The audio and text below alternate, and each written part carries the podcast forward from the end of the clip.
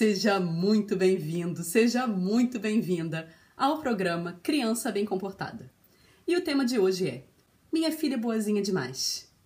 É claro que ninguém quer ter o filho briguento.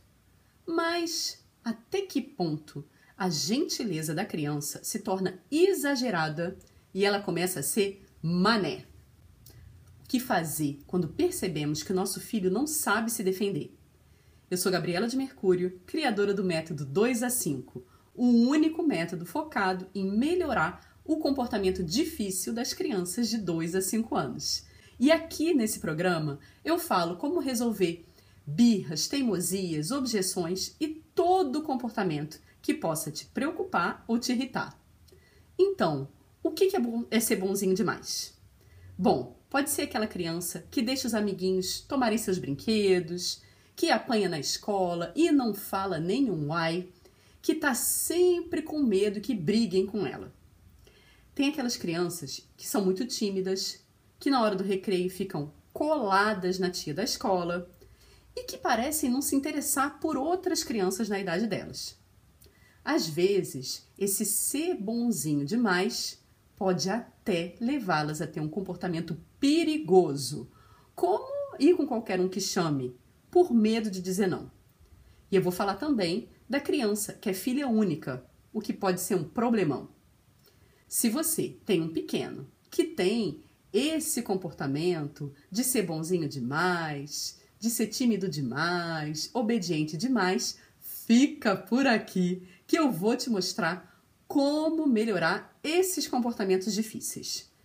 Vou falar de um direct que eu recebi de uma mãe que tem duas filhas, uma de seis meses e uma de quatro anos. Ela diz: Eu era professora, mas resolvi me dedicar à minha família depois que as crianças nasceram.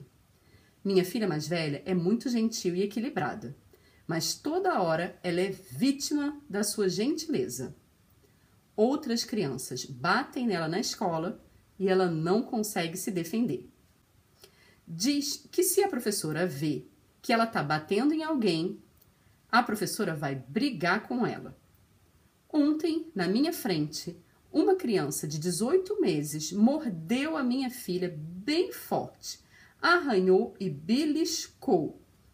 Minha filha chorava, mas não conseguia se defender. Ela dizia da outra criança: Ela é pequena.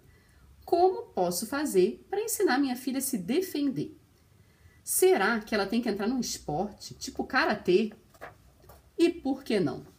Olha, mãe, esse com certeza é um comportamento difícil que deve estar tá te preocupando bastante e tem sim como melhorar. Essa mamãe explica ainda que sua filha é muito generosa, que ela empresta os brinquedos, convida os amiguinhos para brincar no quarto dela, mas que muitas vezes ela fica frustrada e acaba ficando tristinha num canto. Quando o bebê de 18 meses mordeu a menina várias vezes, arranhou, beliscou, ela podia pelo menos ter se afastado do bebê ou segurado o bracinho dele, sei lá. Talvez ela acredite que ser bonzinho demais é uma coisa boa. Ela tem medo da professora como se fosse a professora que devesse saber o quanto ela tem que aguentar. Essa menina definitivamente não tem autonomia.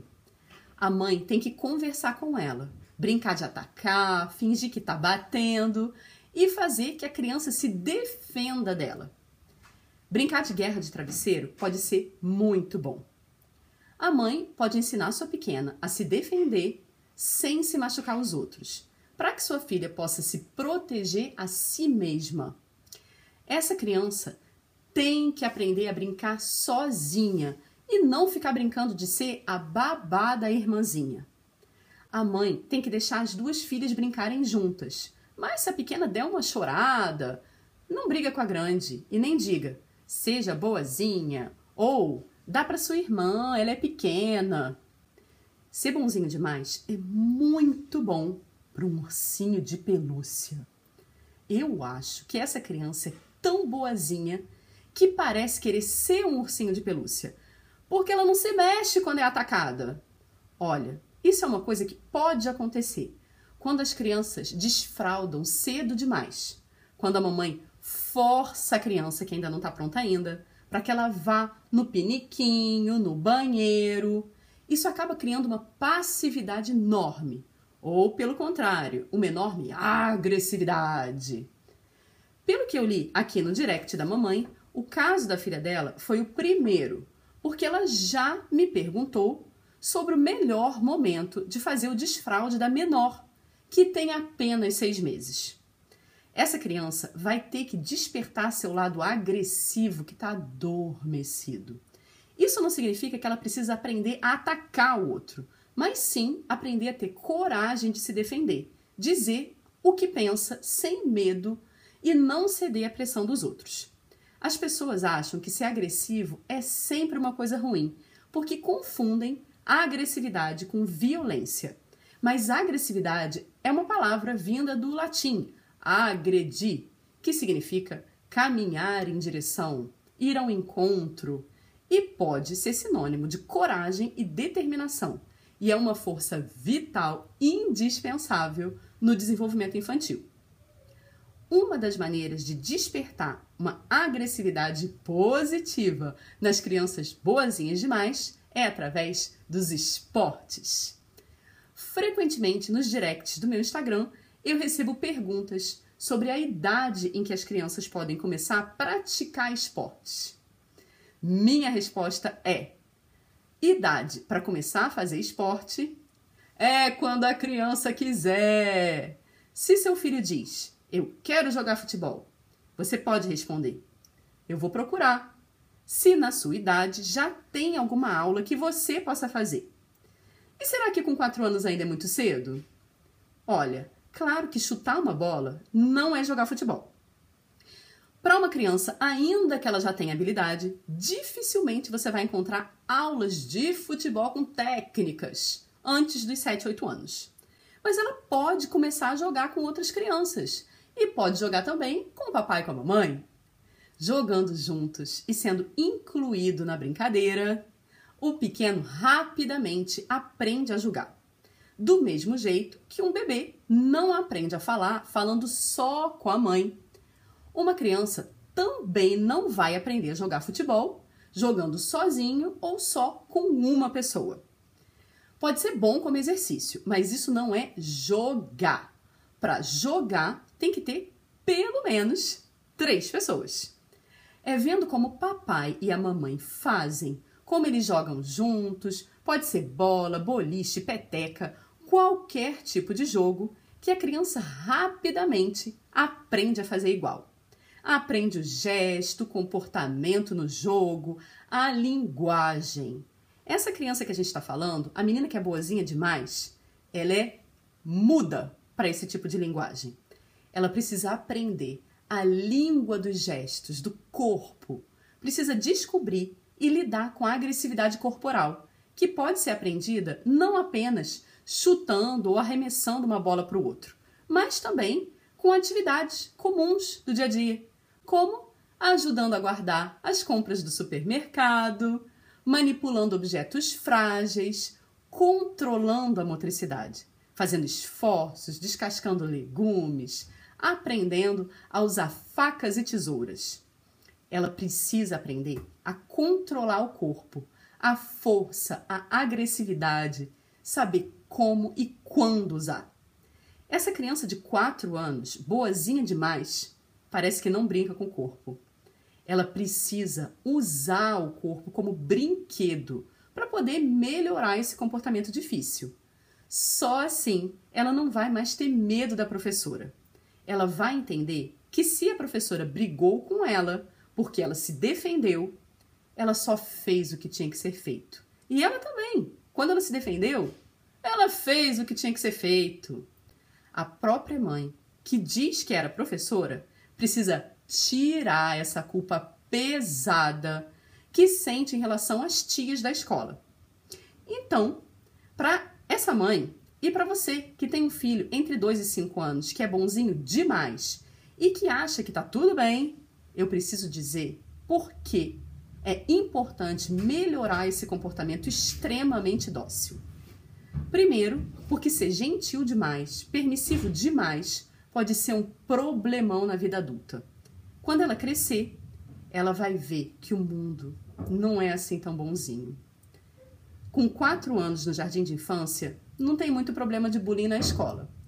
Mas quando ela for pré-adolescente, entre 6 e 11 anos, e pior ainda, quando ela já estiver na adolescência, a partir dos 11 anos, imagina só o que essa menina vai sofrer na mão dos colegas da escola e dos namorados.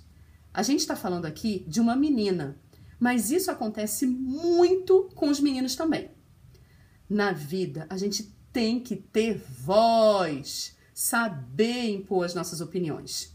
Senão, na idade adulta, essa criança vai sofrer o pão que o diabo amassou no trabalho, nos relacionamentos, pode até apanhar do marido ou da esposa e não vai abrir a boca. E ainda assim vai achar que foi ela que fez alguma coisa que não estava certo. Quantas pessoas você conhece que não tem coragem de se rebelar contra o marido, contra o chefe, contra a vida? Todos os adultos têm que ter autonomia, autoestima, autoconfiança para dizer o que sentem, que pensam, que querem, desde que isso não seja algo que possa ferir ou magoar o outro. Não tem nada de errado em querer agradar os outros, mas a gente tem que saber qual o limite entre querer a aprovação das pessoas à nossa volta e ter um comportamento bonzinho demais, que impede a gente de fazer que gosta e atrapalha a nossa própria vida.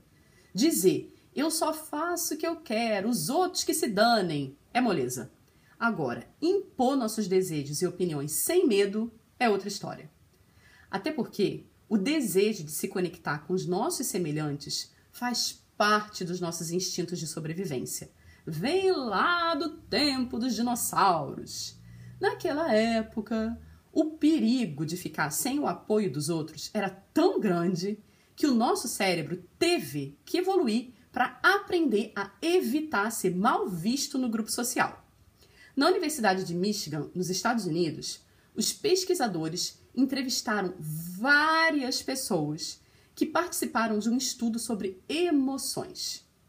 Eles fizeram um monte de testes, mapearam o cérebro delas com ressonância magnética e descobriram que pessoas mais sensíveis podem sofrer de verdade com a desaprovação dos outros, porque a rejeição social ativa as mesmas áreas do cérebro envolvidas na dor física. Ou seja, quanto mais dependentes somos da aprovação dos outros, mais sofremos com a sua desaprovação. Tá aí a explicação científica para aquela frase que a gente usa quando alguém nos magoa. Puxa vida, isso doeu, hein? É porque dói mesmo. Todo mundo quer ser amado. As crianças, então, nem se fala. Elas precisam de amor e apoio o tempo inteiro para poder se conectar com as pessoas mais próximas, crescer emocionalmente fortes e ganhar autonomia. Mas tornar-se extremamente dependente do julgamento de outras pessoas e buscar aprovação para tudo que faz também é psicologicamente muito ruim. É por isso que nós, pais, temos uma super tarefa pela frente. Temos que educar filhos confiantes e independentes, que não sentem a necessidade de ter a aprovação dos outros para tudo. Não é uma tarefa simples, porque ganhar a aprovação de outras pessoas é uma experiência agradável. E as crianças descobrem isso rapidamente elas se sentem empoderadas quando recebem atenção positiva, são elogiadas ou recompensadas por bom comportamento. Normal, né, gente? Quem não se sente o tal quando recebe um elogio, que aprovam nossas ideias ou demonstram amor pela gente?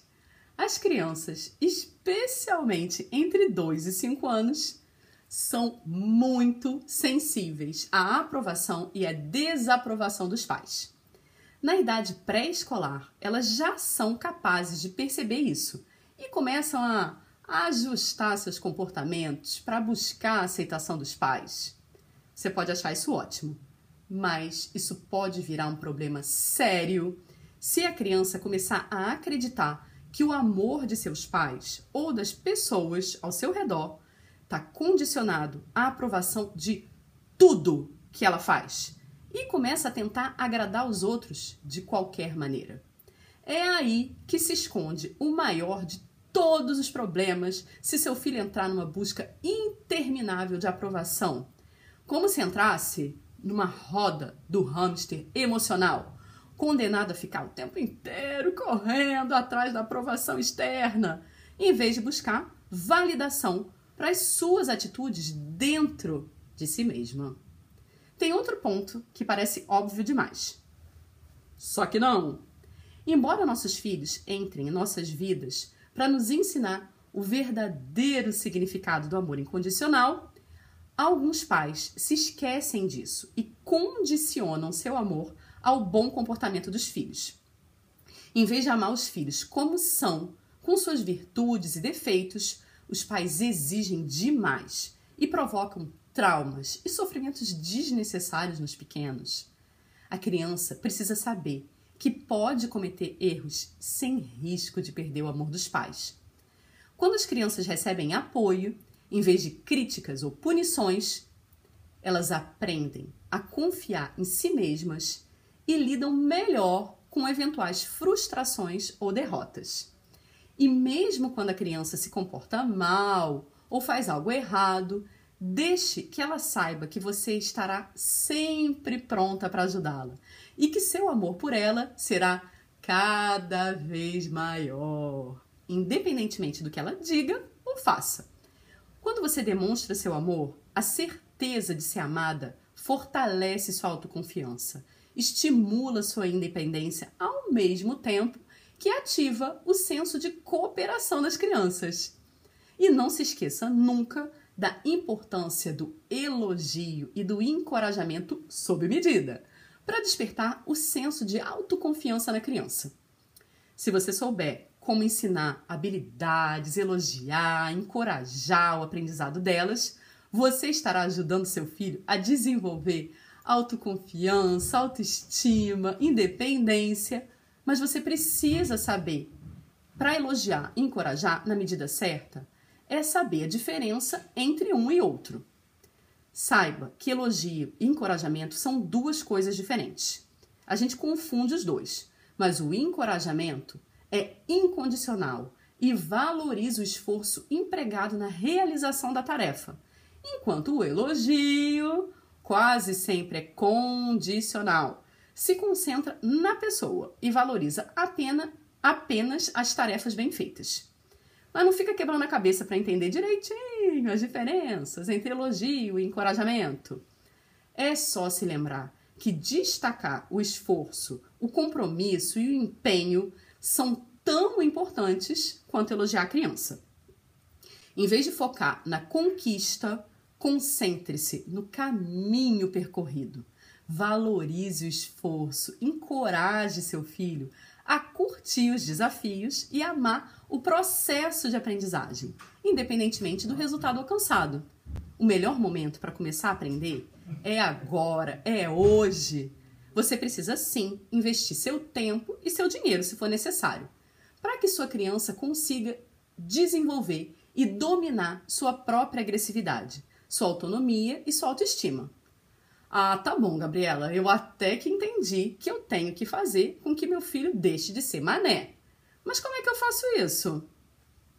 Bom, a primeira coisa para fazer para ontem é treinar seu filho a dizer não.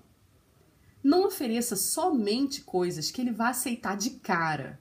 Ofereça alimentos que você já sabe que ele detesta, atividades chatas, possibilidades desagradáveis para ele.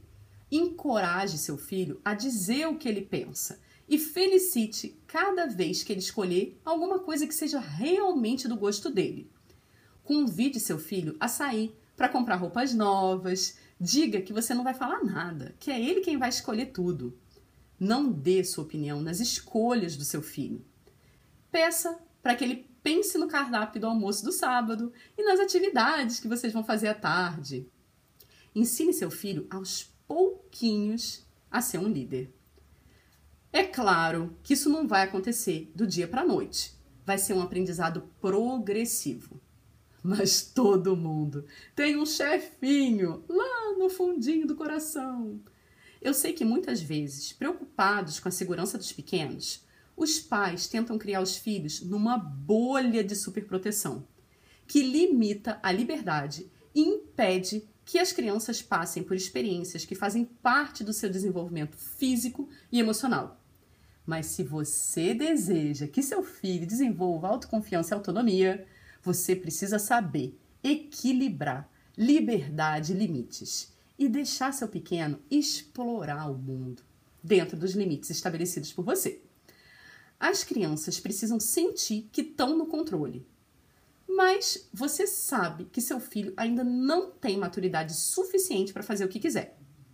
Uma boa opção para dar a sensação de liberdade ao seu filho é oferecer escolhas limitadas e aceitáveis. Ele vai sentir o gostinho bom da liberdade que a tomada de decisões proporciona, especialmente para as crianças que estão sempre recebendo ordens dos adultos. Você também pode mostrar desenhos animados, livros, contar histórias de personagens que se arriscaram e que, graças à coragem, conseguiram sair vitoriosos. Converse com ele sobre essas histórias. O que você faria se tivesse no lugar desse personagem? Você teria tido coragem de enfrentar o dragão, de ir na cabana da bruxa? Brinquem de faz de conta, com fantasias de cavaleiro, espadas, combates. Vocês podem fazer de caixas de papelão uma super atividade para o fim de semana. É claro, fazer esportes também é bom. Ele precisa desenvolver a linguagem da potência corporal, aprender a chutar a bola bem forte ou jogar com a mão, apostar, apostar corrida para correr o mais rápido que puder, fazer corrida de saco, derrubar latinha com uma bola de meia. Todas as atividades que envolvem força e destreza são muito bem-vindas ele não precisa necessariamente estar inscrito em um curso disso ou daquilo. Até porque agora com a pandemia tem muita coisa fechada, né? Mas vocês podem fazer aí mesmo. Tem atividade que dá para fazer até no conforto do celular. E a atividade top do top é a guerra de travesseiros. Escolha um lugar onde seja seguro que não tenham móveis com pontas, lugares em que se a criança bater com a cabeça, ela pode se machucar. As regras são: não vale bater com travesseiro na cabeça. Quem bater está desclassificado. E se for em cima da cama, que seja de joelhos, para minimizar as chances da criança cair. Deixa ela te bater o mais forte que ela puder. Gritar, extravasar raiva, que tal imitar um leão? Rugir muito alto, gritar o mais alto que puder, puder no travesseiro. E depois da guerra de travesseiro, terminem com muitos carinhos e abraços, para que a sua criança sinta que é permitido e divertido botar essa energia leonina para fora.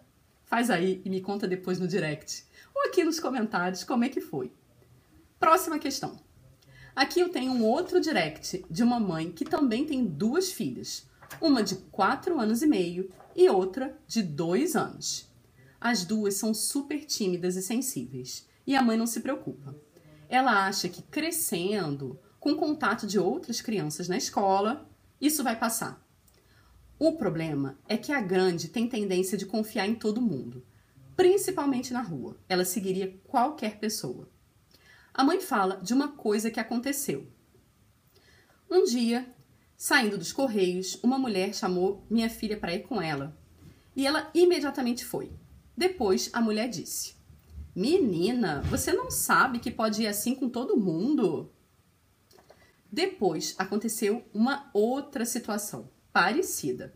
E a mamãe ficou realmente muito preocupada, se perguntando o que, que ela pode fazer para explicar para a filha que não se pode confiar em todo mundo.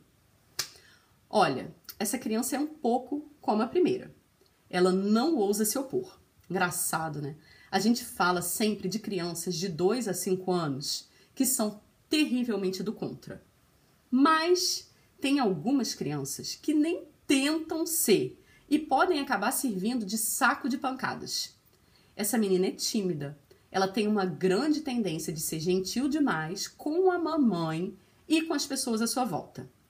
Eu acredito que a mamãe pode começar a mudar esse comportamento não impondo suas vontades diretamente, não pedindo que a pequena obedeça tudo sem questionar.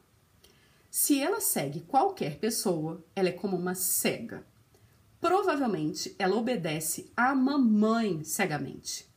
Ela segue qualquer pessoa porque adotou um estilo de obediência, de dependência total da mamãe e não conseguiu desenvolver autonomia suficiente para ser capaz de pensar com a própria cabeça. A mamãe precisa estimular sua filha a tomar pequenas decisões. Por exemplo, a cada vez que for oferecer algo, pode perguntar: Você quer isso? Para que a criança possa dizer sim ou não, ou dizer que quer outra coisa. As crianças precisam muito ter iniciativas pessoais, individuais, que talvez não sejam exatamente aquelas que a mamãe queria para elas. Essa mesma mamãe, no dia seguinte, me mandou um outro direct, dizendo que tinha esquecido de falar que a filha, quando era menor e que a levavam para o parquinho, a menina parecia mais interessada pelas outras mamães, babás ou avós, do que pelas outras crianças da sua idade. Na escola, ela fica tempo demais colada na professora. Na hora do recreio, está sempre colada e não se interessa em brincar com outras crianças. Olha, eu não acredito que tenha sido sempre assim. Eu acho que pode ter começado quando a irmãzinha nasceu, ou talvez até mais quando a mamãe estava grávida. As crianças sentem que a mamãe está esperando um bebê e que a mamãe se sente tipo atraída por outra criança. Para se precaver, parece meio maluco.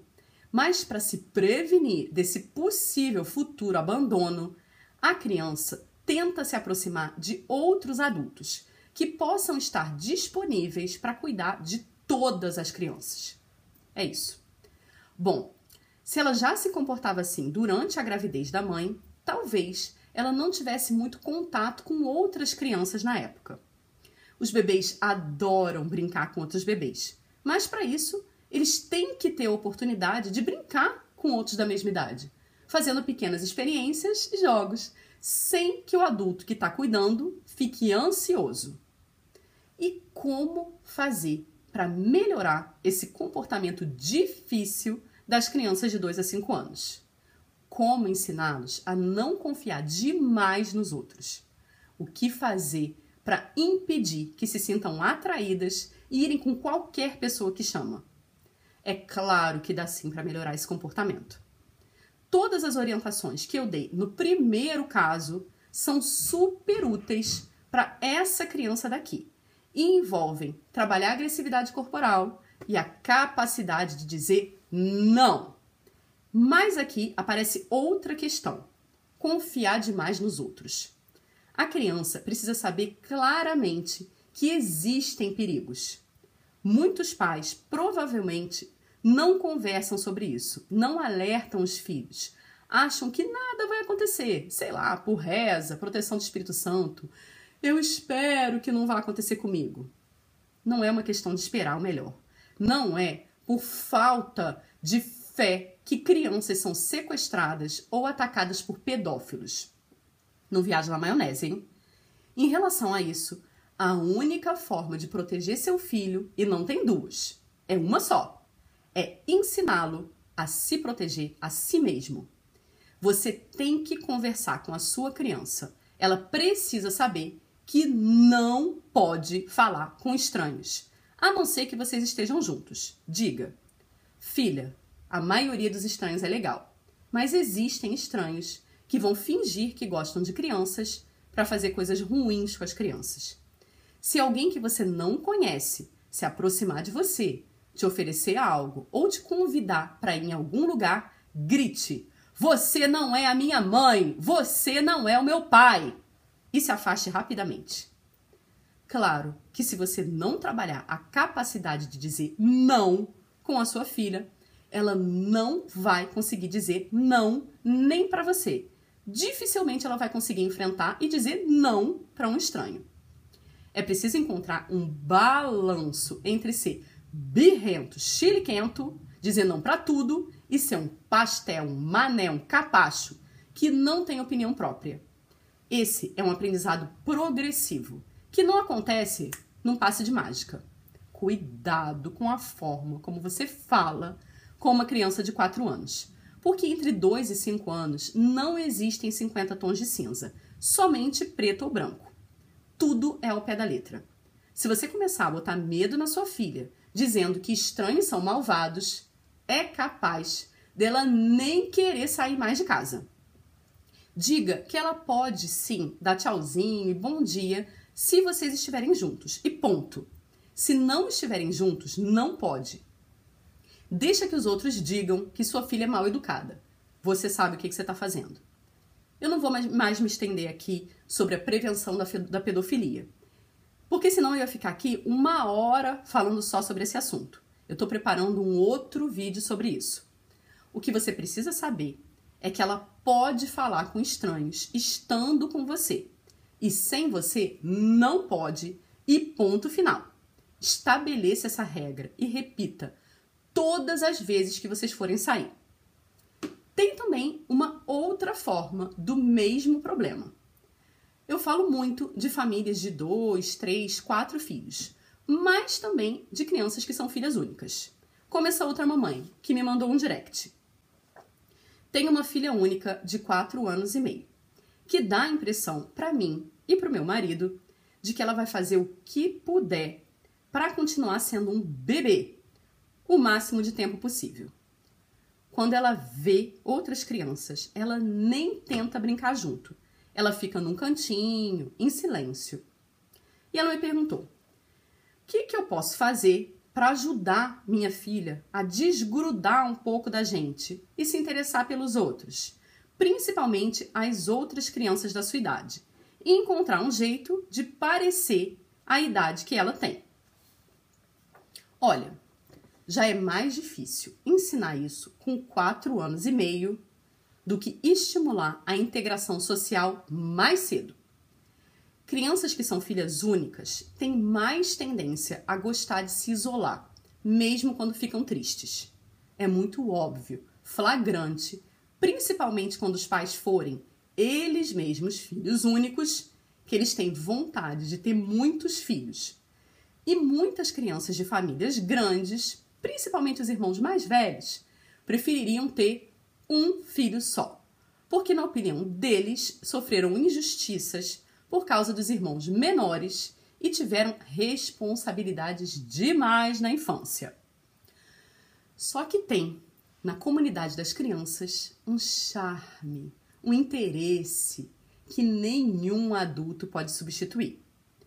Eu acho que essa criança demorou muito para se misturar com outras crianças, enquanto seus pais, eles mesmos, não viam muitos adultos. Quando uma criança é filha única, que vive com pais que veem outros pais com frequência, essa criança vê de perto como é a relação dos adultos, dos adultos entre eles. Aprende muita coisa, interage, brinca com essas outras pessoas. Mas os pais que se comportam como se fossem pais de uma única criança no mundo precisam entender que não existe uma única criança no mundo, que toda criança é um ser social. Pode ser que a mãe tenha um problema de socialização com outras mulheres e a criança, de certa forma, percebeu isso desde que era um bebezinho. Na verdade, toda criança, principalmente quando é filha única, desde o berço deveria misturar a sua vida com a vida de outras crianças. A mãe, ela mesma, deveria estar mais com as suas amigas, que tenham ou não filhos. Também é muito bom ter ao menos um animal na casa e estimular as trocas entre si, ouvir mais música, dançar, criar um ambiente de alegria, de movimento, de vida, né? é muito importante que a criança não represente o centro da existência dos dois pais. A mãe diz que ela sempre tratou a filha como uma criança da sua idade, mas que o pai não. Meu marido cuida muito dela, mas ele a trata muito como um adulto. E ela se pergunta se não é uma relação que a criança queria ficar o bebê, bebê o maior tempo possível, uma reação em relação a isso. Pode ser que sim, pode ser que não, talvez. Mas eu acho que ela mesma trata sua filha como uma criança da idade dela. Porque com quatro anos e meio, aliás, desde os três anos, uma menina adora fazer tudo que a mãe faz em casa. Descascar legumes, fazer as camas, passar aspirador, lavar a louça. Não é só a mãe. Porque não é só a mãe que faz isso, mas o pai também. A menina quer imitar tudo que o pai faz com as mãos. Eu acho que essa mãe, sem perceber, tratou tempo demais a filha como um bebê, no máximo como uma criança de dois anos. Isso complica tudo. É preciso conhecer e respeitar as fases de desenvolvimento das crianças, que é justamente o que eu falo no método 2 a 5. Agora, o que ela pode fazer é começar a convidar outras meninas da mesma idade e também os pais dessas meninas para brincarem juntos irem ao parquinho, saírem de férias juntos, se for possível, ao invés de continuar vivendo fechados dentro de casa. A criança precisa ser menos dependente dos pais e os pais precisam ser menos dependentes da criança. Mas eu repito, aos quatro anos e meio, isso já é um problema e precisa ser resolvido. Quanto mais cedo a criança aprender a conviver com outras pessoas fora do círculo familiar, melhor.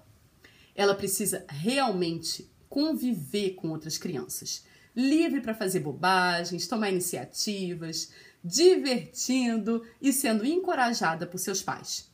Um conselho para pais de filhos únicos, para que essa criança não se sinta sozinha e triste, é criar oportunidades de encontros com outras crianças da mesma idade, para que ela faça amiguinhos e possa convidar e ser convidada para fazer atividades juntas. Nada é pior para as crianças. O que muitas vezes acontece com os filhos únicos do que ser o centro da atenção dos pais. A criança pode ter plantinhas para cuidar, para amar, ter um gatinho, um cachorrinho, se for possível, também é muito bom. Até um hamster, um peixinho dourado tem que ter movimento, relações de vida para observar e explorar, já que essa criança não tem irmãos e irmãs. Crianças são mais felizes quando são três amigos, que sejam irmãos ou irmãs de idade não muito longe um do outro. Em casa, onde são três filhos, como é o caso aqui da minha, já é uma pequena tribo que se defende, que se unem quando os pais atacam um deles, e isso é ótimo dá a eles um sentido de pertencimento a um grupo social. Quando estão longe dos pais, eles se unem, são dois que protegem o terceiro, ou dois a atacar o terceiro, se for preciso. Isso já é uma pequena amostra da vida em sociedade. Ser filho único, criado como uma criança solitária entre dois pais e seus avós, não é muito divertido. É uma vida difícil para a criança ainda que seja financeiramente mais leve para os pais. Aqui estamos falando de como melhorar comportamentos difíceis de crianças de 2 a 5 anos. Então, se seu filho tem 2, 3, 4, 5 anos, não, não é tarde demais para você melhorar, trabalhar para melhorar esses comportamentos. Sejam comportamentos irritantes, sejam comportamentos que te preocupam. Pode ser sim Vamos pensar no extremo de cada um desses casos que falei aqui hoje. Que seu filho, se seu filho tiver uma aversão extrema a contatos sociais, que ele trema de medo só de pensar em encontrar outras crianças, ou que ele prefira ficar com um estranho do que com você ou com o papai, enfim, se seu filho tiver algum comportamento que seja excessivamente estranho e que você perceba que isso persiste que não foi uma coisa isolada, pode ser sim que seu filho precise de acompanhamento profissional. Você vai precisar levá-lo para ver um terapeuta, De preferência, um pedopsicanalista, que é o psicanalista pediátrico, um médico que se especializou em resolver traumas de crianças. Mas, se seu filho não tiver nesses extremos, você pode, em sua casa, com muito amor e paciência, melhorar o comportamento difícil do seu filho. Até os seis anos, a criança é como massinha de modelar. Ela é muito influenciável e aprende diretamente pelo exemplo dos adultos. Mas a infância dos nossos filhos não vai durar para sempre. E o quanto antes eles desenvolverem autoconfiança e uma autonomia saudável, melhor para eles e melhor para nós. Rudolf Dreykus disse certa vez: Nunca faça nada por uma criança que a criança possa fazer por si mesma. Se você quer fazer da sua criança um adulto autônomo, você não pode fazer tudo para ela e nem não fazer nada por ela. Dê ao seu filho as oportunidades para praticar, de viver sua própria vida e adquirir experiências. Uma criança com um senso saudável de autonomia sabe que deve respeitar os limites impostos pelos pais, o que pode ou não fazer dentro desses limites e aprende a tomar suas próprias decisões quando se sente pronta para isso. Os pais têm que ter consciência da necessidade de autonomia dos filhos e incentivar sua motivação, suas iniciativas de agir por si mesmos. É assim que nossos filhos vão crescer emocionalmente fortes, e desenvolver a autoconfiança e a autoestima que são tão essenciais na vida adulta. E se você também tem uma pergunta sobre como melhorar os comportamentos difíceis do seu filho de 2 a 5 anos, me manda um direct lá no Instagram, arroba. Vai ser um prazer te responder. Beijo grande!